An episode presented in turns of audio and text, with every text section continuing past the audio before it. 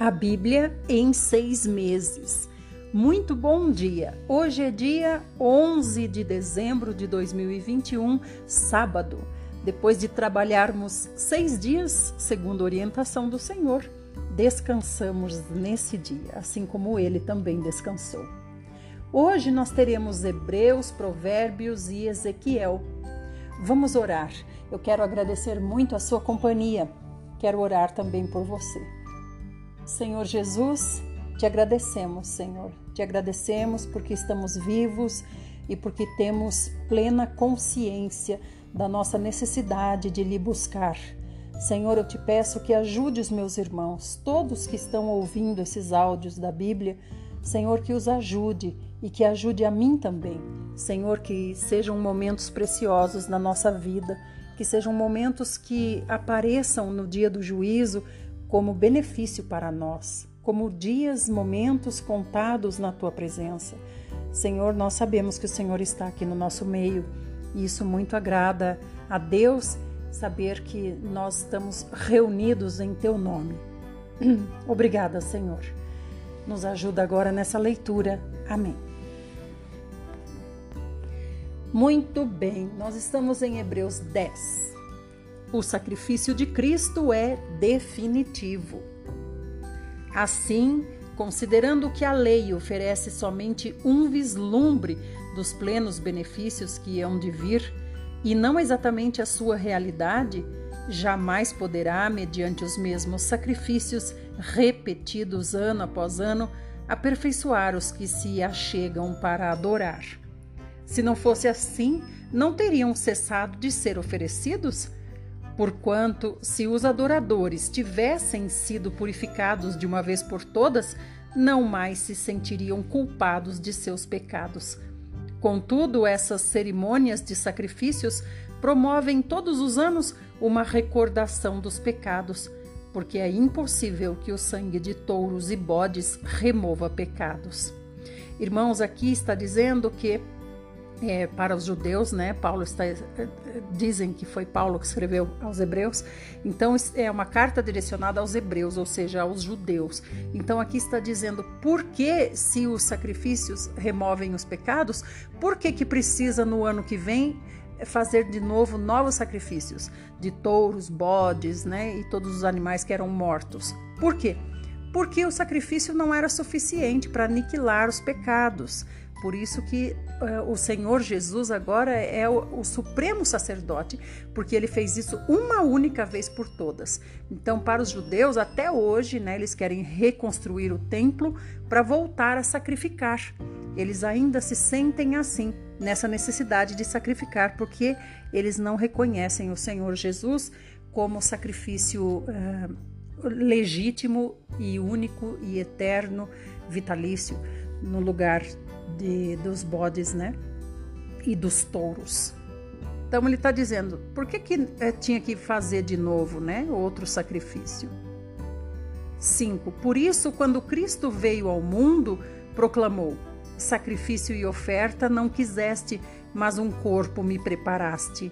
De holocausto e ofertas pelo pecado não te agradaste. Então eu disse: Aqui estou. No livro está escrito a meu respeito Vim para fazer a tua vontade, ó Deus. Olha que lindo, irmãos. Então, aqui o próprio Senhor Jesus dizendo, né? Sacrifício o Senhor não quis, o Senhor me deu um corpo, um corpo para ser sacrificado pela humanidade. Que versículo maravilhoso! Sacrifício e oferta não quiseste, mas um corpo me preparaste de holocausto e ofertas pelo pecado não te agradaste. 8. Havendo declarado em primeiro lugar sacrifícios, ofertas, holocaustos e ofertas pelo pecado não quiseste, tampouco deles te agradaste, os quais foram realizados conforme a lei. Então completou: Aqui estou, vim para fazer a tua vontade.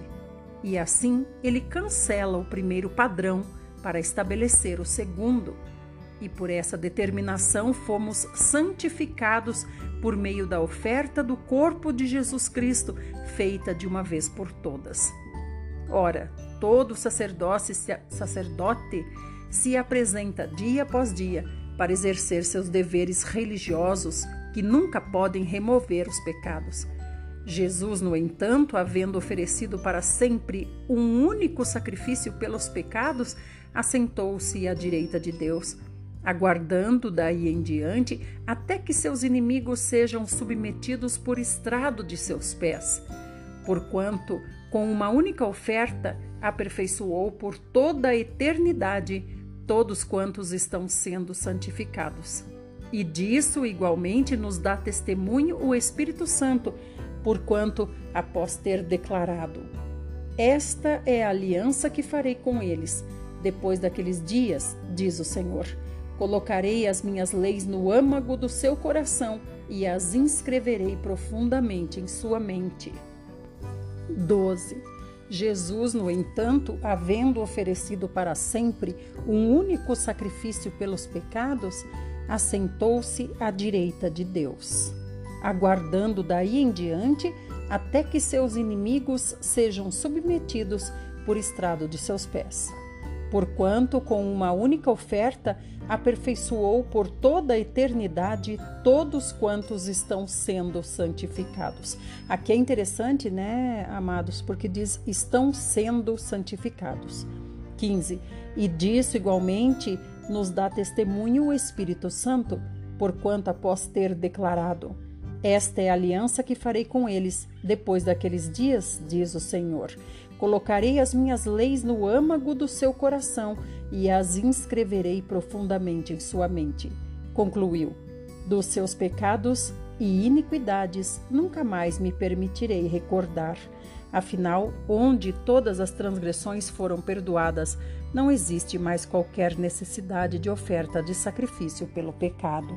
Sendo assim, irmãos, tendo plena confiança para entrar no Santo dos Santos mediante o sangue de Jesus, por um novo e vivo caminho que ele nos descortinou por intermédio do véu, isto é, do seu próprio corpo, e tendo um magnífico sacerdote sobre a casa de Deus, portanto, acheguemo-nos a Deus com um coração sincero e com absoluta certeza de fé, tendo os corações aspergidos para nos purificar de uma consciência culpada e os nossos corpos lavados com água pura.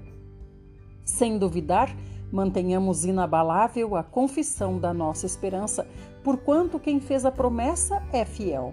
E consideremos uns aos outros para nos encorajarmos as manifestações de amor fraternal e as boas obras. Não abandonemos a tradição de nos reunirmos como igreja, segundo o procedimento de alguns, mas, pelo contrário, motivemo-nos uns aos outros, tanto mais quanto vedes que o dia está se aproximando. Então, esse reunir-se aqui como igreja, a igreja já é uma reunião. Igreja já quer dizer reunião. Igrejar é reunir-se. Então, se reunir com, como igreja é cultuar junto com os irmãos em algum lugar. 26.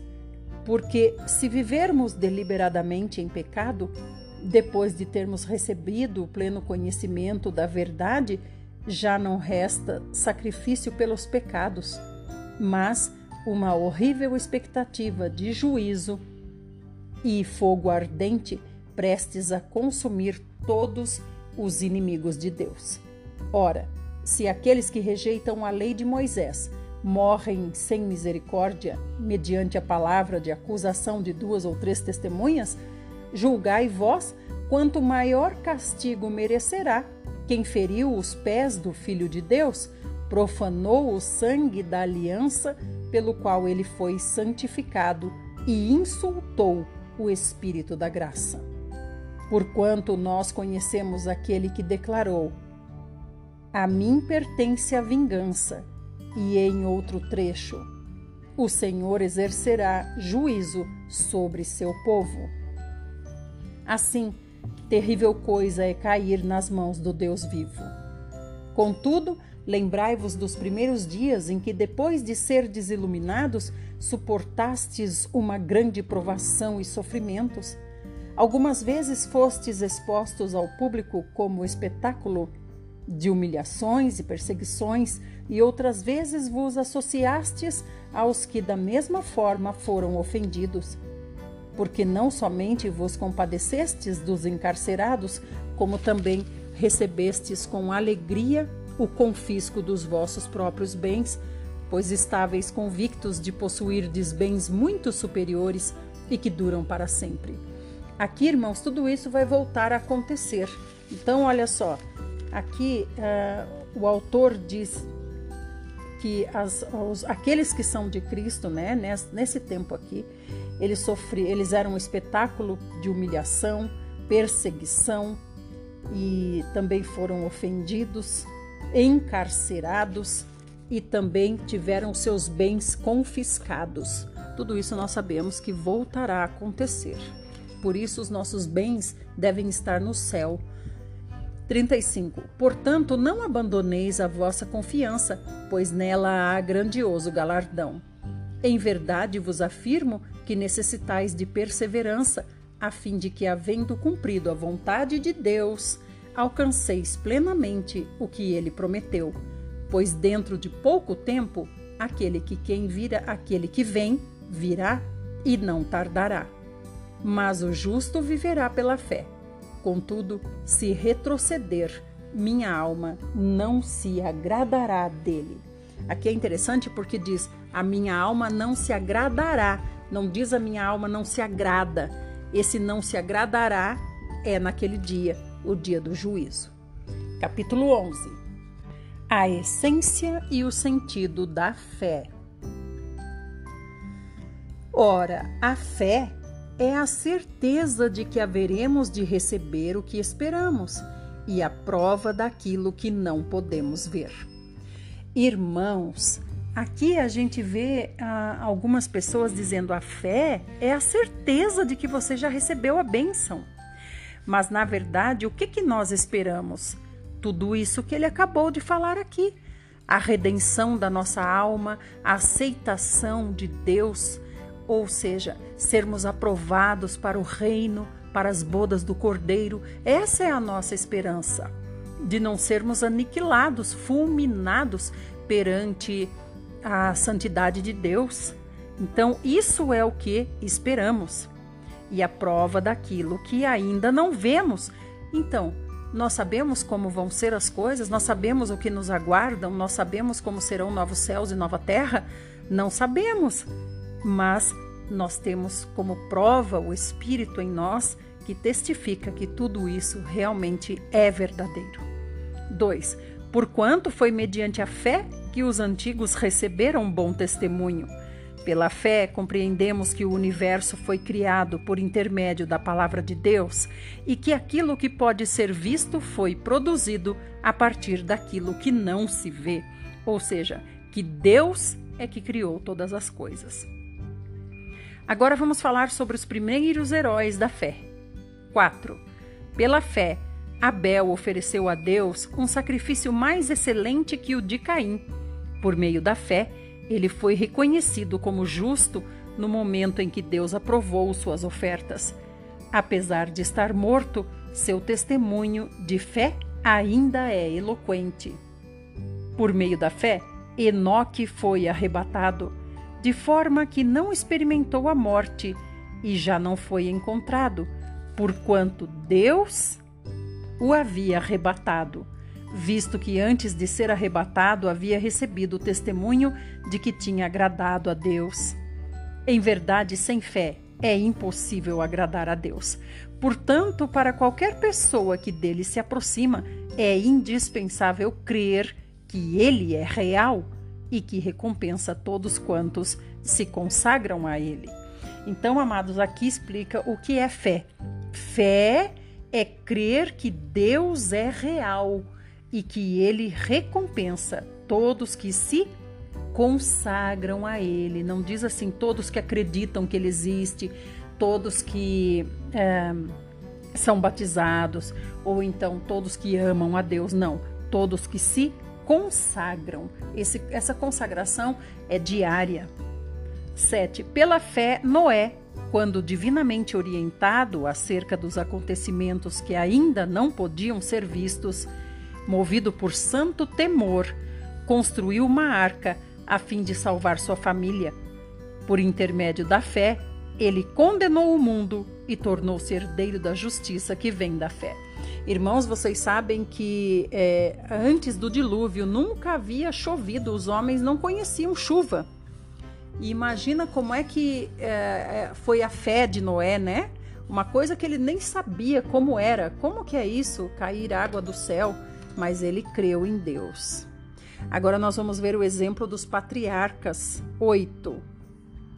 Pela fé, Abraão, quando convocado, obedeceu e dirigiu-se a um lugar que no futuro receberia como herança, embora não soubesse para onde estava sendo dirigido. Isso aqui é maravilhoso. Ele não sabia para onde estava sendo dirigido. Não é que ele não sabia para onde ele estava indo, mas é para onde ele estava sendo dirigido. Então ele não escolheu. Vamos para o próximo.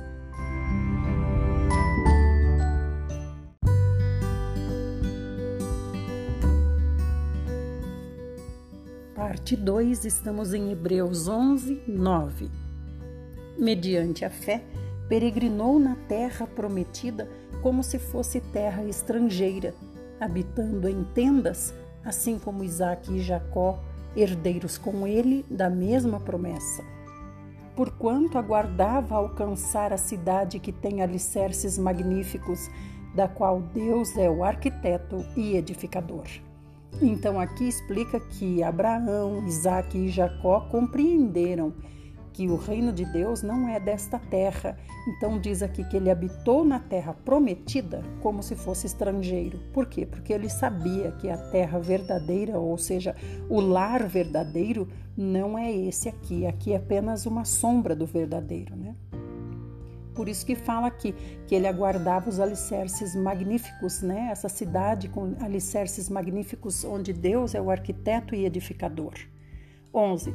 Por meio da fé, da mesma forma, a própria Sara recebeu poder para gerar filhos, ainda que estéril e avançada em idade, porque considerou fidedigno aquele que lhe havia feito a promessa. Sendo assim, daquele homem, já sem virilidade, nasceu uma descendência tão numerosa como as estrelas do céu e incontável como os grãos de areia à beira-mar. Todos esses viveram pela fé e morreram sem ter recebido o que havia sido prometido.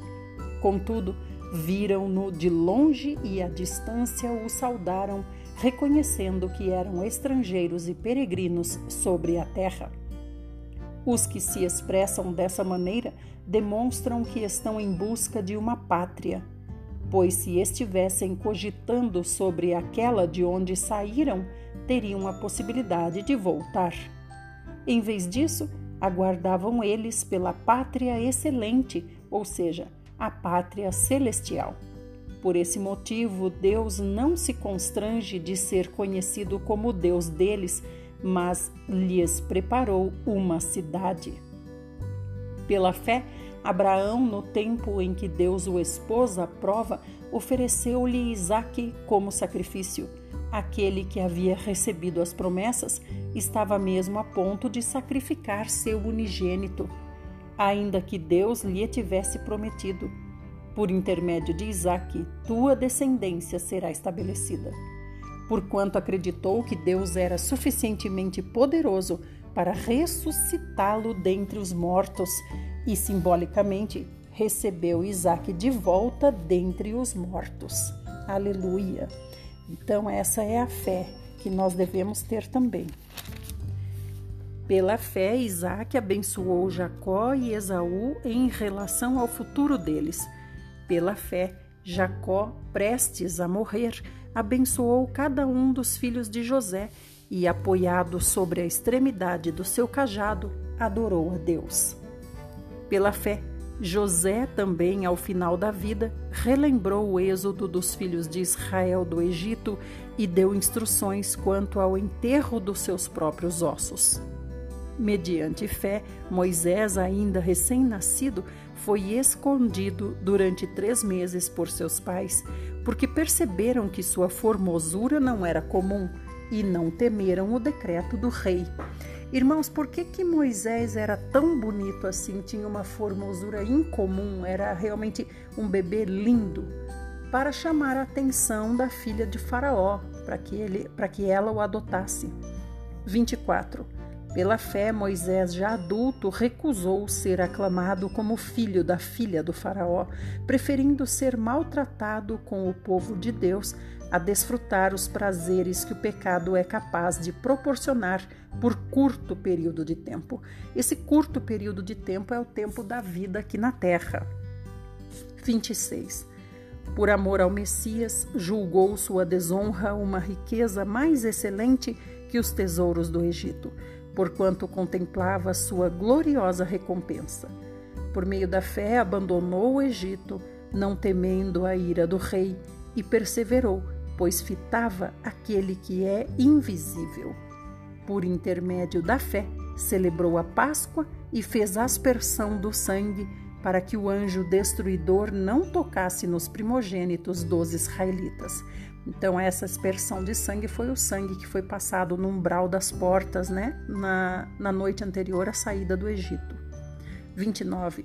Pela fé, o povo atravessou o Mar Vermelho como em terra seca, mas quando os egípcios procuraram também atravessá-lo, morreram afogados. Até aqui, essa é a nossa porção de Hebreus hoje. Quanta fé nós temos que aprender, né? Temos quantas experiências de fé nós temos para aprender com os nossos pais da fé. Vamos agora para Provérbios. Estamos em Provérbios 5, conselhos contra a imoralidade. Filho meu, presta atenção às minhas palavras de sabedoria e inclina os teus ouvidos para compreender o meu discernimento Assim manterás o bom senso e os teus lábios guardarão o conhecimento, porquanto os lábios da mulher imoral são sedutores e destilam mel. Sua voz é mais suave que o azeite. Contudo, no final é amarga como fel, afiada como uma espada de dois gumes. Seus pés correm para a morte, seus passos conduzem-na diretamente ao inferno. Ela não reflete sobre o perigo de andar por trilhas tortuosas e não consegue enxergar o caminho da vida. Agora, portanto, meu filho, dá-me ouvidos e não te desvies das palavras da minha boca. Afasta o teu caminho da mulher adúltera e não te aproximes da porta da sua casa, para que não entregues aos outros a tua honra, tampouco tua própria vida algum homem cruel e violento, para que dos teus bens não se fartem os estranhos e outros se enriqueçam à custa do teu trabalho, e venhas a te queixar e gemer no final da vida, quando teu corpo perder o esplendor e o vigor abandonar a tua carne. Então aqui ele está explicando, né? Aquele que se, se relaciona com mulheres adúlteras, né, acabam podem perder a vida na mão de homens cruéis e violentos, né? Pode ser o marido, pode ser os parentes e também perder todos os seus bens e tudo isso em decorrência desse relacionamento é, imoral. 12. Então murmurarás: Como me rebelei à disciplina, como meu coração desprezou a repreensão. Não quis ouvir os meus mestres, nem dei atenção aos que me ensinavam. Cheguei muito próximo da ruína completa, à vista de toda a comunidade. Portanto, bebe a água da tua própria fonte, sacia tua sede com as águas que brotam do teu próprio poço. Aqui está falando a respeito da sua própria mulher. 16. Por que deixar que os teus ribeiros transbordem pelas ruas e as tuas fontes pelas praças? Que tais mananciais sejam exclusivamente teus jamais divididos com quem quer que seja. Bendita seja a tua fonte, alegra-te sobremaneira com a tua esposa, sê feliz com a moça com quem casaste. Gazela ardorosa, corça graciosa, que os seios da tua esposa sempre te fartem de prazer e seu amor te extasie de carinhos todos os dias de tua vida. Por qual razão, filho meu, andarias descontrolado atrás de uma mulher imoral? Por que acariciar outros seios que não os de tua esposa? Os caminhos do homem estão diante dos olhos do Senhor, e ele examina atentamente todos os seus passos. Quanto ao perverso, são suas próprias iniquidades que o amarram e o fazem prisioneiro das cordas do seu pecado. Então aqui o Senhor está dizendo perverso quem? Aquele que é do mundo, aquele que não crê em Deus, é o ateu, é o cruel, é o, o promíscuo? Não, é o filho de Deus que se mete em casamento alheio. É esse que o Senhor está chamando de perverso, tanto o homem quanto a mulher, é claro. 23. Com toda certeza ele morrerá por falta de controle, andará inseguro e cambaleante por conta de sua insensatez. Vamos agora para Ezequiel, estamos em Ezequiel 36. Profecia de bênção sobre Israel. Vamos ver o que Deus falou através de Ezequiel agora. Ó querido filho do homem, profetiza aos montes de Israel e dize: Montes de Israel, ouvi, pois, a palavra de Yahvé, o Senhor. Assim afirma o soberano, o eterno, o inimigo exclama contra vós: Ha, ha, ha! Eis que todas aquelas velhas montanhas agora estão em nosso poder. Por este motivo, Vai e profetiza tudo quanto eu, Yahvé, estou te comunicando. Considerando que eles vos assolaram e perseguiram por todos os lados, para que te tornasses propriedade do restante das nações pagãs, e tens sido alvo de calúnias, blasfêmias e zombarias de todos ao redor. Por isso, ó montes de Israel, ouvi a palavra de Yahvé Assim declara o Senhor Deus aos montes e às colinas, aos ribeirões e aos vales, aos desertos devastados e às cidades desabitadas e sem amparo, que foram saqueadas e humilhadas pelas demais nações vizinhas. Portanto, assim diz o eterno e soberano Deus: com toda a certeza profetizei em meio ao ardente fogo do meu zelo contra o restante das nações gentias e contra todo o Edom, pois com satisfação e com malignidade no coração, eles fizeram de minha terra sua propriedade para saquear suas pastagens. Sendo assim, vai e profetiza sobre a terra de Israel e diz aos montes e às colinas, aos ribeirões e aos vales: Assim afirma Yahvé, o Senhor Deus. Eis que eu falo com ciúme imenso, e em meio à minha cólera inflamada, porquanto sofreste todo o escárnio das nações pagãs. Por isso, assim diz o Senhor Deus: Juro com a minha mão erguida que todas as nações em tua volta também padecerão de grande humilhação e zombaria. Mas vós, ó montes de Israel, produzireis novos ramos e dareis muitos frutos para toda a casa de Israel, o meu povo, porquanto breve ele retornará para casa pois eu sinto compaixão de vós e, portanto, vos olharei com favor, a fim de que possais ser arados e semeados de novo. Aleluia, irmãos. Olha a misericórdia de Deus aqui, né? 10. E vos multiplicarei, sim, toda a nação de Israel, e as cidades serão habitadas, e os lugares destruídos serão reedificados. Também multiplicarei homens e animais entre vós, e eles serão todos prolíferos e se tornarão numerosos novamente. Ó montes de Israel, eis que farei que sejais habitados como outrora, e vos tratarei ainda melhor do que nos tempos antigos. Então compreendereis que eu sou Yahvé, o Senhor. E farei com que os israelitas voltem a caminhar alegremente sobre vossos lombos. O povo de Israel te possuirá, e serás a sua herança e nunca mais os deixarás sem filhos. Assim diz o eterno e soberano Yahvé, como de fato vos dizem, tu devoras as pessoas e tens privado a tua nação de filhos. Eis que tu não mais devorarás o teu povo, tampouco deixarás a tua nação sem filhos, assegura o Senhor Deus. Não te permitirei ouvir mais a afronta das nações pagãs, e não levarás mais sobre ti o vexame dos povos gentios, nem farás mais errar e cair a tua nação, afirma Yahvé, o soberano Deus.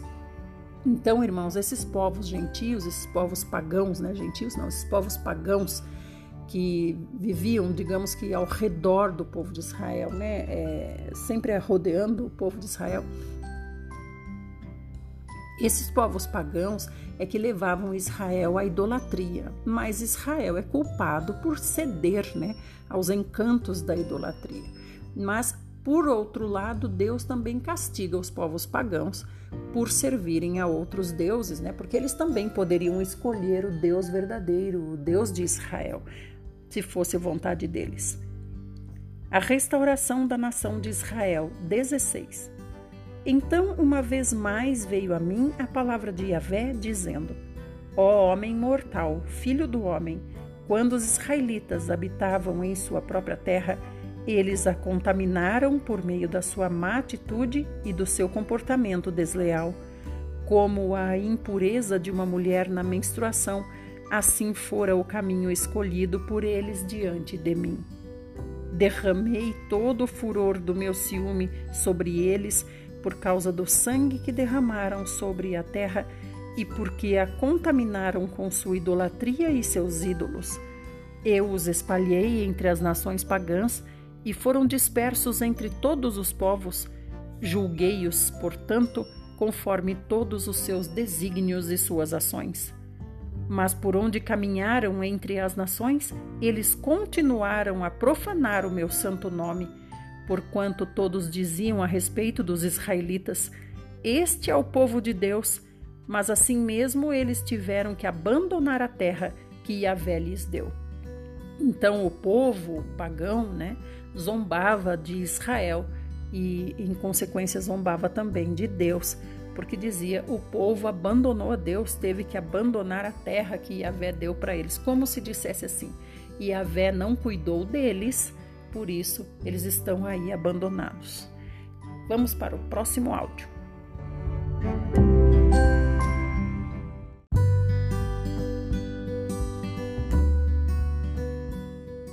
Parte 3, Ezequiel 36, 21. Eu, todavia, os poupei por amor do meu santo nome, que a casa de Israel desonrou entre as nações para onde foi deportada. Então, aqui o Senhor explica: eles desonraram o meu nome, assim somos nós nos dias de hoje. Quando ficamos murmurando sobre nossas vidas, estamos desonrando o nome de Deus, né? E partimos também para a idolatria, porque é como se estivéssemos buscando outra coisa que resolvesse nossos problemas, a não, que não fosse ah, no lugar de Deus. 22. Por isso diz a casa de Israel: Assim declara Yahvé, o soberano Senhor: Ó nação de Israel, não é por tua causa que faço isto, mas por causa do meu santo nome, que tendes profanado entre todas as nações para onde fostes. E eu demonstrarei a santidade do meu portentoso nome, que foi profanado entre as nações, o nome que desonrastes no meio desses povos todos. Então as nações saberão que eu sou Yahvé, o eterno e soberano, quando eu for santificado diante delas, assevera o Senhor Deus. Porquanto vos tirarei dentre as nações e vos reunirei de todas as terras e os conduzirei de volta para a vossa própria terra. Então aspergirei água fresca e límpida e ficareis purificados. Eu mesmo vos purificarei de todas as vossas impurezas e de todos os vossos ídolos. E vos darei um novo coração e derramarei um espírito novo dentro de cada um de vós Arrancarei de vós o coração de pedra e vos abençoarei com um coração de carne. Eis que depositarei o meu espírito no interior de cada pessoa e vos capacitarei para agires de acordo com as minhas leis e princípios, e assim obedecereis fielmente aos meus mandamentos. Essa capacitação aqui, irmãos, é a capacitação que nós temos hoje, a capacitação do Espírito Santo. Só o Espírito Santo pode nos conduzir a Deus, pode ser agradável a Deus. 28. Habitareis, portanto, na terra que eu pessoalmente outorguei a vossos pais e antepassados, e sereis de fato o meu povo, e eu serei o vosso Deus porquanto eu mesmo vos libertarei de todas as vossas impurezas, Convocarei o trigo e todos os cereais, e farei com que se multipliquem diante de vós, e já não mais vos farei passar fome sobre a terra. Multiplicarei o fruto das vossas árvores e as safras dos vossos campos, de tal modo que nunca mais venhais a passar pelo vexame da miséria e da fome diante de todas as nações. E neste tempo vos lembrareis dos vossos maus desígnios e das vossas práticas malignas, e tereis nojo do vosso ímpio comportamento, das vossas abominações e de todos os pecados que cometestes. Portanto, quero que não vos esqueçais disto. Não é por vossa causa que faço o que estou fazendo, diz Yahvé, o eterno e soberano Deus, pois não tendes qualquer merecimento. Envergonhai-vos e humilhai-vos por causa das vossas próprias atitudes, ó nação de Israel. Assim declara Yahvé, o Eterno: no dia em que eu vos purificar de todas as vossas impiedades e pecados, farei com que as cidades sejam habitadas e escombros se transformem em novas edificações. E a terra arrasada será novamente cultivada, não ficará para sempre estéril e deserta à vista de todos que caminharem por ela. Então os viajantes e transeuntes exclamarão: Vê, esta é a terra que estava desolada e que se tornou como o jardim do Éden, delícias. As cidades que jaziam em ruínas, assoladas e completamente destruídas, agora estão reedificadas, fortalecidas e habitadas. E nesta época, as nações que restaram ao vosso redor saberão, as nações que restarem ao vosso redor saberão que eu, Yahvé, reconstruí o que estava destruído e tornei exuberante o que estava arrasado. Eu, o Senhor, assim profetizei, assim cumprirei. Portanto, declara Yahvé, o Senhor Deus: Uma vez mais terei compaixão de vós e atenderei às súplicas da casa de Israel, e por ela farei o seguinte: tornarei o seu povo tão numeroso como as ovelhas da terra como os grandes rebanhos destinados a ofertas das festas fixas de Jerusalém. E assim, as cidades outrora arruinadas e desertas se encherão de famílias alegres, e todos reconhecerão que eu sou Yahvé, o Senhor Deus.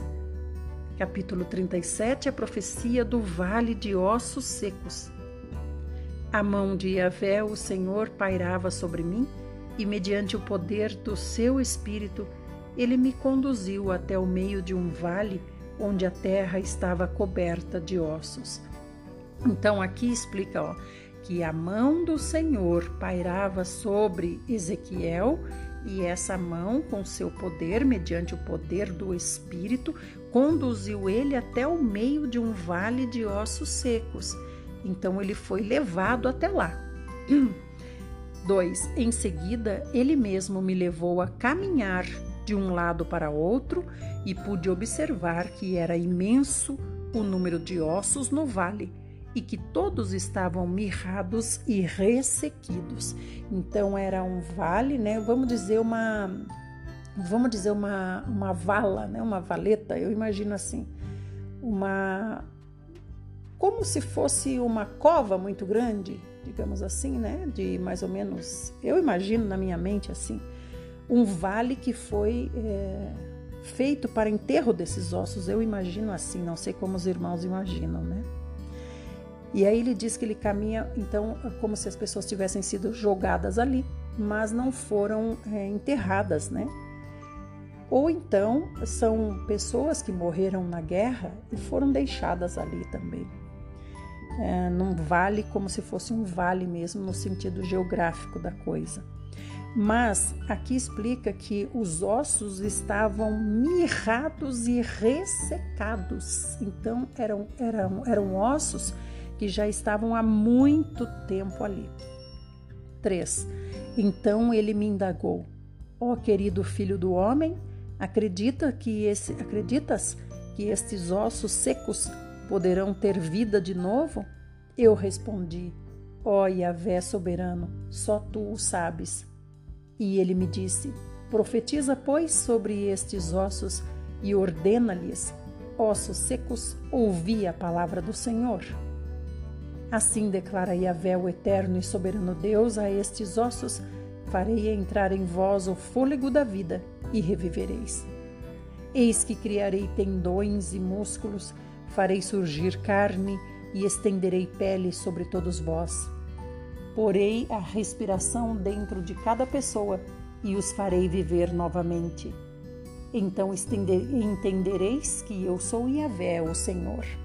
Então, isso aqui o Senhor está fazendo para Ezequiel para fortalecer a fé de Ezequiel, uma vez que é só Ezequiel que está vendo isso. Isso foi levado até lá, né? Então é uma coisa real. 7. Então profetizei conforme me fora ordenado. Enquanto eu pregava, ouviu-se no vale um barulho estranho, um som de chocalho, e os ossos se juntaram osso com osso. Olha que maravilhoso, irmãos. Então, o vento também poderia ter misturado os ossos, né? Separado os ossos. Então, agora estão se juntando os ossos certinho. Os ossos uh, liga, com suas ligações nos outros ossos bem certinho, como Deus uh, assim determina, determinou que fosse feito o corpo humano, né? Então, esses ossos secos começaram a fazer barulho porque os ossos começaram a se bater um com o outro, procurando o seu osso companheiro para refazer os esqueletos. É magnífico, né, irmãos? 8. Atentei para o que estava acontecendo e notei que os ossos estavam sendo cobertos de tendões e de carne, e logo em seguida pele os cobrira. Todavia, assim, todavia eram corpos sem espírito, não havia o fôlego de vida neles. Então aqui os ossos se juntaram. Imagine que uma pessoa tinha é, o fêmur ficou em um lugar, né? E o, o se falava tíbia, o perônio, né? Tíbia. É, ficou em outro lugar distante, o vento tocou para longe, 50 metros para lá. Então ele veio, se juntou aqui ao seu fêmur e agora o Senhor está colocando carne e tendões. 36. E nesta época, ou melhor, desculpa, irmãos, é que eu tive que interromper aqui, agora que eu estou voltando. Então vamos lá, continuando no Vale dos Ossos Secos. Vamos retomar do 8. Atentei para o que estava acontecendo e notei que os ossos estavam sendo cobertos de tendões e de carne, e logo em seguida pele os cobrira. Todavia eram corpos sem espírito não havia o fôlego da vida neles. Então o Eterno me ordenou: profetiza agora ao Espírito, profetiza ao Filho do Homem e convoca Ruá, o sopro da vida, dizendo: Assim diz Yahvé, o Senhor Deus: Ó Espírito, vem dos quatro ventos e assopra sobre estes mortos, para que vivam. Fiz como que me fora ordenado e profetizei, e no mesmo instante o fôlego da vida entrou naqueles corpos, e eles ganharam vida e se colocaram em pé. E havia tanta gente reunida ali que dava para formar exército sem medida. Aleluia, que experiência que Ezequiel teve.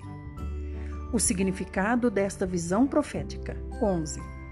Então o Eterno me revelou: Ó filho do homem, eis que esses ossos representam toda a casa de Israel.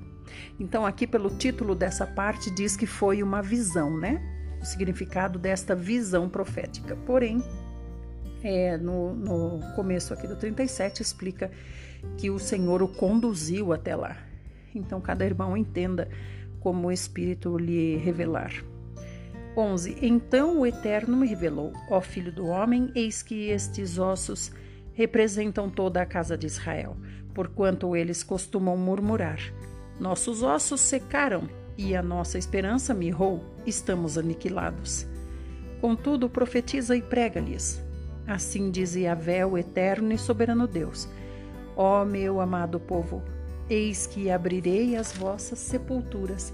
Eu mesmo vos farei sair dos vossos túmulos e vos conduzirei de volta à terra de Israel. E no dia em que eu vos libertar do vosso lugar de morte, e vos fizer sair, compreendereis que eu sou Yahvé, o Senhor Deus, ó povo meu. E derramarei dentro de cada um de vós o meu espírito, e vivereis, e eu os estabelecerei na vossa própria terra. Então reconhecereis que eu, Yahvé, o Senhor, prometi e cumpri tudo quanto disse, palavra do Eterno. Então veio a mim esta palavra do Senhor, orientando-me: Ó oh, querido homem mortal, filho do homem, pega um pedaço de madeira e escreve sobre ela: propriedade de Judá, incluindo todos os seus companheiros do reino de Israel. Em seguida, toma outra tabuinha e escreve nela: Reino de Israel, representado pela tribo de Efraim, e incluindo todos os demais israelitas que moram nele. Agora junta uma tabuinha à outra para que se unam e formem um só pedaço de madeira em tua mão. Quando os teus compatriotas te indagarem, não vos explicarás o que tudo isto significa? Tu lhes esclarecerás. Assim declara Yahvé, o eterno Deus: Eis que tomarei a madeira de José, que representa sua vara de liderança, que esteve na mão de Efraim, pertencente a José e as demais tribos israelitas, suas companheiras, e vou juntá-las à vara de Judá. Assim farei delas um único pedaço de madeira, e elas se tornarão um só reino na minha mão. Segura firme e diante dos olhos do povo os dois pedaços de madeira Segura firme e diante dos olhos do povo os dois pedaços de madeira sobre os quais escrevestes, e prega-lhes: Assim diz o soberano Yahvé: Tirarei os israelitas dentre as nações para onde foram expatriados, e os reunirei de todas as partes, e os assentarei na sua própria terra.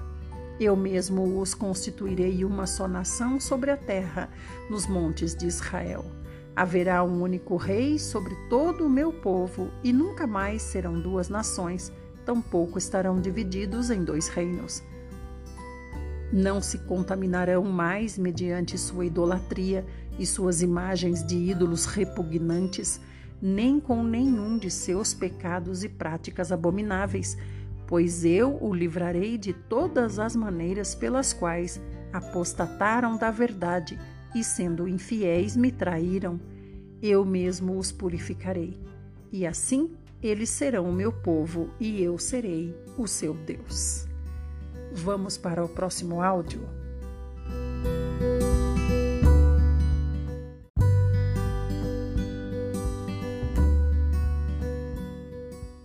Parte 4, estamos em Ezequiel 37, 24, o futuro governo do rei Davídico. Então um rei semelhante ao meu servo Davi os governará. Todos terão um só pastor, obedecerão fielmente às minhas leis e princípios e terão o zelo de praticar os meus juízos e estatutos. Viverão na terra que presenteei ao meu servo Jacó na qual habitaram vossos pais e antepassados. E assim eles e os seus filhos e os filhos de seus filhos viverão ali eternamente. E um homem semelhante ao meu servo Davi será o seu líder para sempre. Aleluia! Esse é o nosso Senhor Jesus. 26. Celebrarei com eles uma aliança de paz, que será uma aliança eterna. Eu os firmarei e os multiplicarei e constituirei o meu santuário, o templo, entre eles por todo sempre. Assim, meu tabernáculo, minha morada, permanecerá com eles. Eu serei o seu Deus e eles serão o meu povo. Então, quando a minha casa estiver entre eles para sempre, todas as nações compreenderão que eu, Yahvé, o Senhor, santifico Israel. Capítulo 38 Profecia contra o reino de Gog. E aconteceu que veio a mim esta palavra do Senhor: Ó filho do homem, volve a tua face contra Gog, das terras de Magog, o príncipe maior de Meseque e de Tubal. Profetiza contra ele, nestes termos: Assim diz Yahvé, o Senhor Deus: Eis que coloco-me contra ti, ó Gog, príncipe e chefe de Meseque e Tubal Fartiei que gires, fincarei anzóis em teu queixo e te farei sair com todo o teu exército. Cavalos e cavaleiros, todos eles vestidos de armadura completa de guerra, uma grande multidão com escudos grandes e pequenos, todos manejando a espada. Pérsia, Etiópia, Líbia estarão na companhia deles, todos armados de escudos e capacetes. Gomer e todas as suas tropas e Bet Togarma, a casa de Togarma, no extremo norte, e todas as suas tropas. Sim, muitas nações estarão contigo. Prepara-te, estejas pronto para a batalha, tu e todas as multidões reunidas ao teu redor, e assumas o comando delas. Passados muitos dias, serás convocado às armas. Daqui a alguns anos atacarás uma terra que se recuperou da guerra cuja população foi juntada dentre muitas nações nos montes de Israel. Gente que por muito tempo esteve completamente desolada e aflita. Contudo, agora este povo foi liberto das nações e vive em segurança.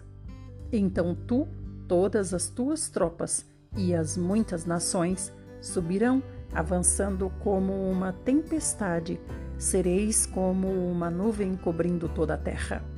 Assim, pois, declara Yahvé, o eterno e soberano Deus. Naquele dia sobrevirão pensamentos cobiçosos à tua cabeça e engendrarás um plano maligno.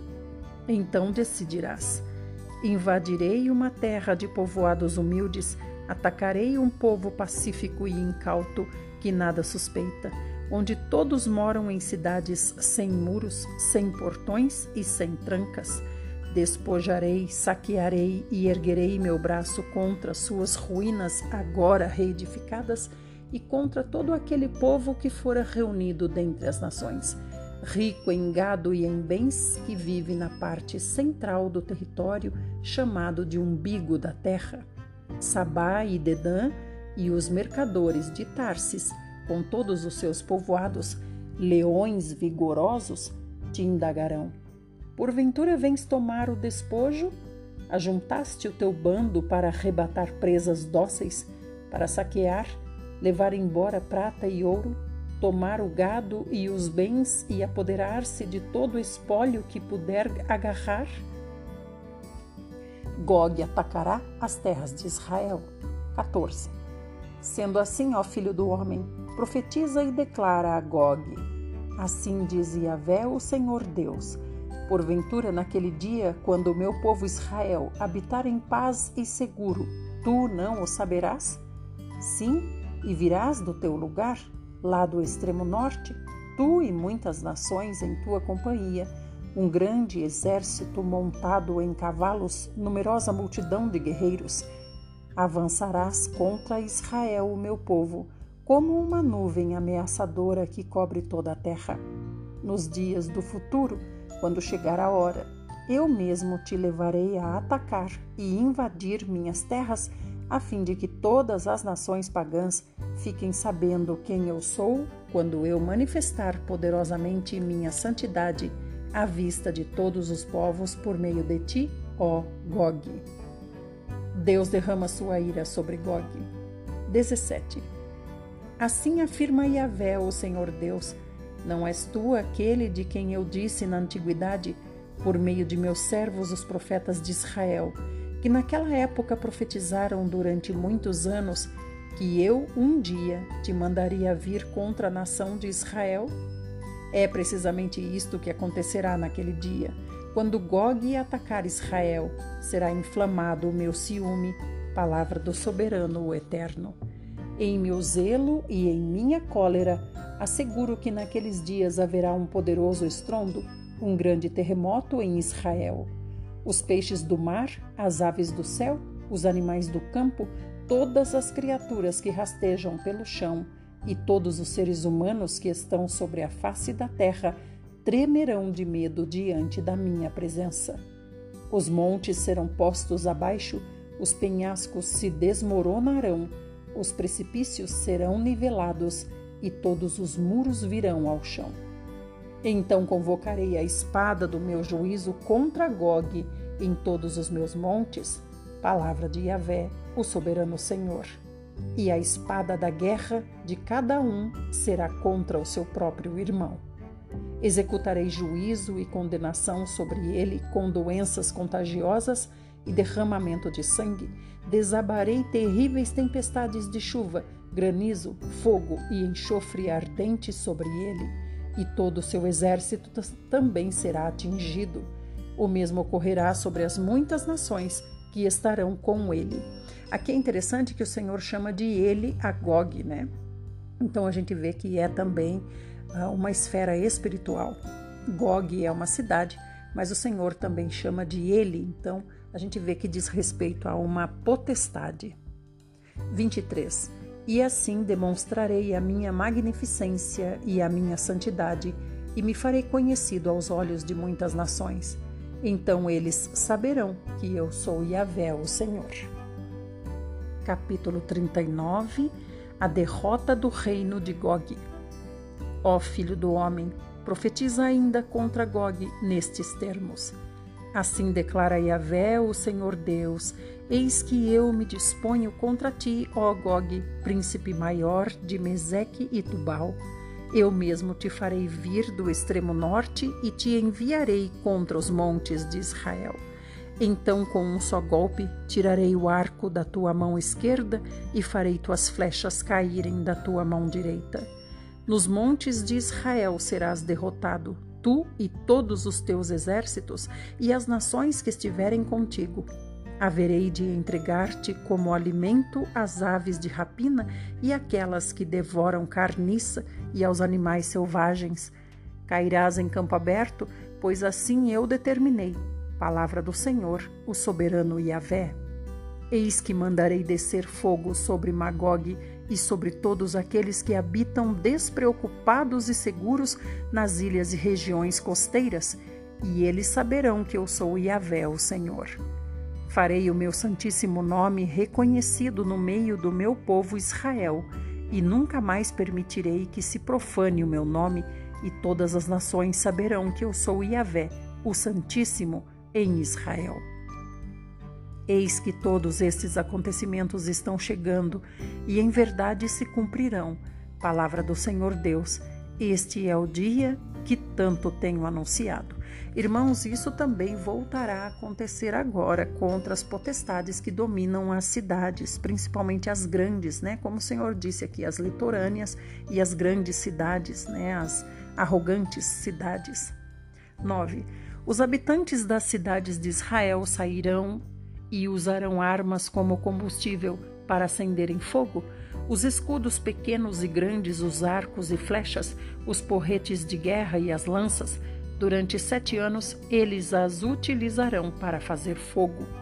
Não terão a menor necessidade de ajuntar lenha nos campos, tampouco sair para cortá-las nas florestas, porquanto todo o povo usará armas como madeira para o fogo e eles despojarão aqueles que os saquearam.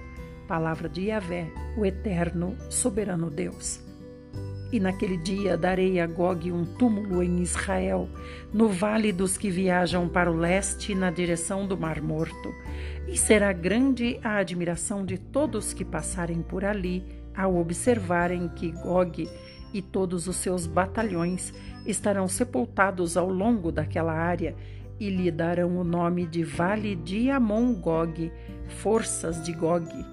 Durante sete meses a nação de Israel os estará sepultando, a fim de purificar a terra.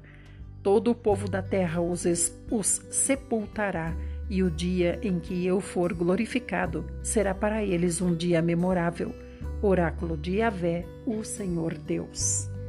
Passados sete meses, serão escolhidos homens para percorrerem a terra e cuidarem do sepultamento dos restos mortais das últimas pessoas que tombaram, e assim toda a terra será purificada. Quando estiverem caminhando pela terra e um deles vir um osso humano, fincará um marco ao lado do osso até que os coveiros venham e se encarreguem do seu devido sepultamento no vale de Amon-Gog. Também se formará ali uma cidade a qual se dará o nome de Hordas, e deste modo eles purificarão a terra. O grande sacrifício de Yahvé. 17. Ó querido filho do homem, assim ordena o soberano Yahvé, o Senhor Deus, Convoca, pois, as aves de toda espécie e todos os animais silvestres, ajuntai-vos e vinde, ajuntai-vos de todos os lados para o meu sacrifício, que eu ofereço por vós, o grande sacrifício nos montes de Israel. Ali comereis muita carne e bebereis muito sangue. Comereis as carnes dos poderosos e bebereis o sangue dos príncipes de toda a terra como se eles fossem carneiros, cordeiros, bodes e novilhos, todos animais gordos de Bazã. Neste imenso sacrifício que vou, que vou, que vos estou preparando, comereis gordura até vos fartardes e bebereis do sangue até vos embriagardes. E vos empanturrareis de cavalos e de cavaleiros, homens poderosos, valentes e guerreiros de todo tipo, Palavra de Yahvé, o Senhor Deus. Então aqui o Senhor está dizendo que os animais se empanturrarão dos corpos e do sangue dos inimigos de Israel. 21. Na verdade, inimigos de Deus, porque são povos que seguem outros deuses, falsos deuses demônios. 21. Então estabelecerei a minha glória entre as nações, e todas elas contemplarão o juízo e o castigo que eu tiver executado, e o peso da minha mão quando eu a calcar sobre cada uma delas. Assim, daquele dia em diante, a nação de Israel compreenderá que eu sou Yahvé, o Senhor, o seu Deus. E as nações pagãs saberão que os israelitas foram mandados para o cativeiro por causa da sua malignidade, porque me foram infiéis. Por isso escondi deles a minha face e os entreguei nas mãos de seus inimigos, e eles tombaram ao fio da espada. Tratei com eles conforme a sua própria iniquidade e as suas transgressões, e não permiti que vissem o meu rosto. O tempo da restauração de Israel. 25. Portanto, assim declara Yahvé, o eterno Deus: Agora trarei Jacó do exílio e restaurarei o seu destino.